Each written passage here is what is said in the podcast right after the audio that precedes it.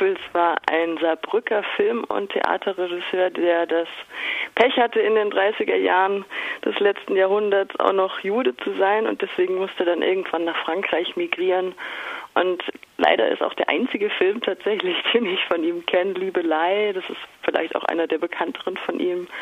Und der lief vor ein paar Jahren mal hier auf dem Festival, läuft jetzt auch wieder so, weil es ist jetzt ein Jubiläum, das 40. Da kann man auch mal wieder Film vom Namensgeber sehen. Und worauf ich mich besonders freue, ist, dass heute sein Sohn dort da ist.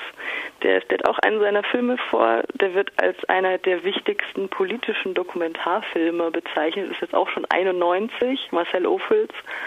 Und heute Abend um halb sechs freue ich mich total drauf, ihn mal kennenzulernen und ähm, einen seiner Filme eben zu sehen, zwei ganze Tage, wir wollen uns ein Luftschloss bauen.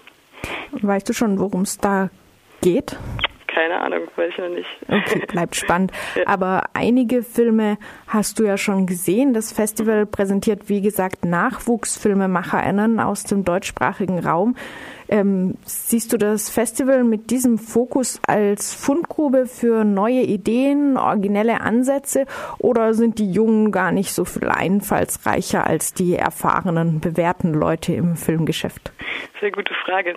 Da habe ich mir, das denke ich mir manchmal auch. Ähm, es gibt auf jeden Fall immer ein paar Perlen, wo man auch, also wo ich auch als Zuschauerin dann denke, ah, das ist mal was ganz Neues zum Beispiel Impro-Kino oder jetzt auch mit das melancholische Mädchen, das so ein feministischer Film läuft im Wettbewerb. Das war mal so in Bonbon bunt und total gestellt und äh, also überhaupt nicht naturalistisch, sehr intellektuell mal was ganz anderes für unsere Sehgewohnheiten eben ungewöhnliches. Sowas läuft hier auch und dann aber auch sehr viel, ja sagen wir mal, solide gemachte Filme, weil die Leute kommen ja sehr oft oder fast ausschließlich von den Filmhochschulen hier in Deutschland, Schweiz und Österreich, manchmal auch aus Luxemburg. Und die, da merkst du, die haben ihr Handwerk gelernt, aber es ist halt oft auch, ja, sagen wir jetzt nicht Durchschnitt. Es sind gut gemachte Filme, ja, aber die sind teilweise auch nicht so besonders. Aber wie gesagt, ab und zu mal ein paar Perlen, die sind auf jeden Fall da. Ja. Gibt es noch ein paar solcher Perlen, die du uns vielleicht ganz kurz vorstellen willst? Oh ja, ähm, zum Beispiel A Young Man with a High Potential. Ähm, ich habe dann auf der Karte gesehen, per Zufall, dass der ab 18 ist. Und eigentlich ist es normalerweise so, dass diese Filme, weil wir haben ja hier ganz viele Uraufführungen, Deutschlandpremieren, viele davon haben noch gar keine FSK-Prüfung. Also da konnte noch niemand drüber schauen, ab welchem Alter, für welches Publikum die geeignet sind. Gibt es inzwischen, glaube ich, schon, weil ich habe diese FSK-Prüfung jetzt mal auf ein paar Karten nachgeschaut, da steht ab 12, ab 0, was weiß ich.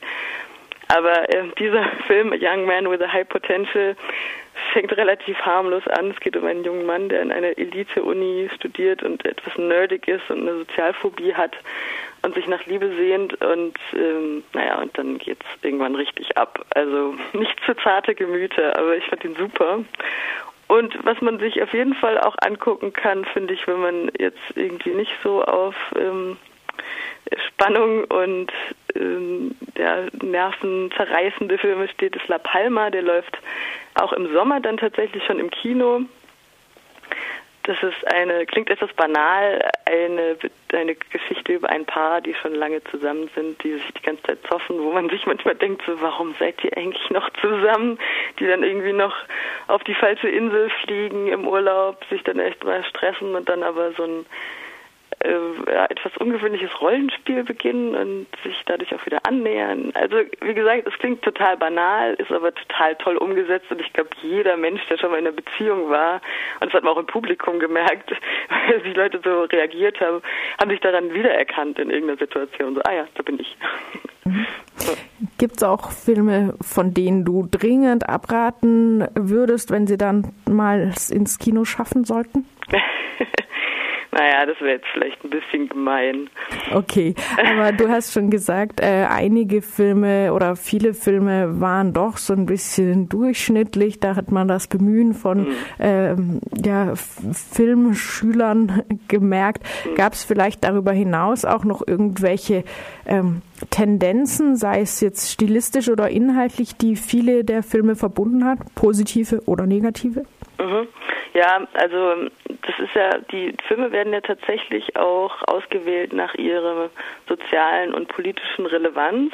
Und ähm, das ist auf jeden Fall was, was ich, ich komme ja jetzt auch schon seit zehn Jahren aus Max Ophüls, auf jeden Fall durch die Bank weg durchzieht. Also es geht zum Beispiel, letztens habe ich einen Film gesehen über queere Flüchtlinge, es geht um Arbeitsrecht, um Ausbeutung, um die deutsche Kolonialzeit, um Feminismus, um Entwicklungspolitik, um Datenschutz. Und ähm, letztes Jahr hatte ich so stark das Gefühl, dadurch, dass die Leute ja auch sehr jung sind und dadurch, dass man ja als Filmemacherin, Filmemacher immer auch was Autobiografisches in den Film reinbringt. Das ist ja per se so, das geht ja gar nicht anders.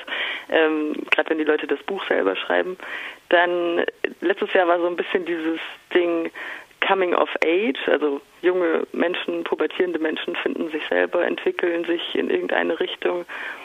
Vielleicht zu einem anderen Punkt, äh, was ich auf jeden Fall noch sagen wollte, bei großen Festivals ist es ja immer so, dass also Berlinale, Cannes, Venedig etc dass irgendwie Frauen in jeglichen Rollen bei der Filmproduktion total unterrepräsentiert sind und das ist beim Max Ophüls eben nicht so und das fand ich immer schon so nett. Also hier sind Frauen in jeglicher Position, ob hinter, vor der Kamera, als Cutterin, als Kamerafrau einfach zugegen und vielleicht ist das auch ein bisschen so was, was sich hindurchzieht seit zehn Jahren, was ich hier sehe, was ich auch dieses Jahr wieder sehe, dass ganz, ganz viele junge Frauen hier tolle Filme präsentieren. Ja, Mhm. Vielleicht ein bisschen gewagte Frage, aber das Festival heißt ja, wenn ich es richtig verstanden habe, offiziell Festival Max Ophüls Preis. Mhm. Dieser Preis wird dann auch vergeben. Hast du denn schon einen heißen Tipp? Ja, ja schon ein bisschen, also ganz vorsichtig. Manchmal ähm, kann ich auch die die, die Entscheidung der Jury nicht so ganz nachvollziehen, aber in den letzten Jahren dachte ich mir so, ja, cool, coole Entscheidung. Also das melancholische Mädchen zum Beispiel, wo ich halt sagte, das war was ganz Neues von, von der Machart, wie von der Optik, wie auch von der Dramaturgie, weil es, es gibt eigentlich keine, es gibt keine Geschichte, die erzählt wird. Es sind einfach Episoden von einem Mädchen, das durch die Gegend zieht und ähm, einen Schlafplatz sucht und ihrer Depression frönt sozusagen und dabei noch sehr viel intellektuelles Zeug redet. Ähm, da würde ich tatsächlich ganz vorsichtig mal tippen, dass das vielleicht eine Anwärterin auf den Preis wäre. Oh. Mhm.